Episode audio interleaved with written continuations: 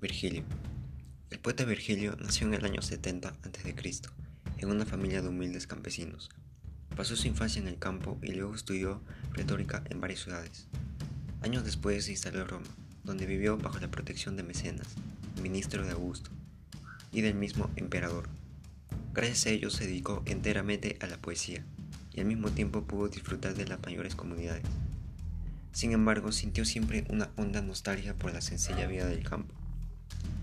De temperamento tímido y melancólico, Virgilio es conocido como el cantor de la naturaleza, porque se inició con dos importantes obras, las bucólicas y las geórgicas, en las que presenta una naturaleza idealizada donde la vida transcurre de forma sosegada, suave y apacible. Sin embargo, también es el cantor de la patria, ya que su obra más perfecta es la Eneida, poema épico que sigue los modelos de los poemas homéricos.